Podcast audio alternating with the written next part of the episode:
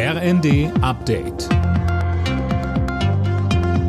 Stündlich neu. Auf den Punkt informiert. Ich bin Linda Bachmann. Guten Tag. Bundespräsident Steinmeier hat Deutschland auf harte Zeiten eingestimmt.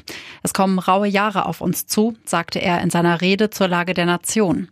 Und mit Blick auf den russischen Angriffskrieg in der Ukraine sprach Steinmeier von einem Epochenbruch. Wenn wir uns einen Begriff machen von dem Zeitalter, das zu Ende gegangen ist, dem neuen Zeitalter, das begonnen hat, dann und nur dann schärfen wir unseren Blick für das, was jetzt von uns verlangt ist. Und ich bin sicher, dann müssen wir dieser neuen Zeit nicht angstvoll oder gar wehrlos entgegensehen.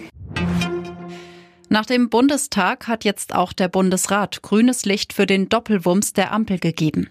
Mit dem 200 Milliarden Euro Rettungsschirm sollen die hohen Energiepreise abgefedert werden.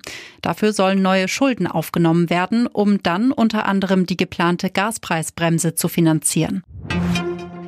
Keine neuen Diesel- und Benzinautos mehr ab dem Jahr 2035. Darauf haben sich die EU-Staaten mit dem EU-Parlament geeinigt. Dann sollen nur noch klimaneutrale Neuwagen zugelassen werden. Mehr von Dirk Justes. Die EU setzt also noch stärker auf Elektromobilität. Schon vorher, ab 2025, sind auch Zwischenschritte geplant. Wie genau die aussehen, ist allerdings noch nicht bekannt.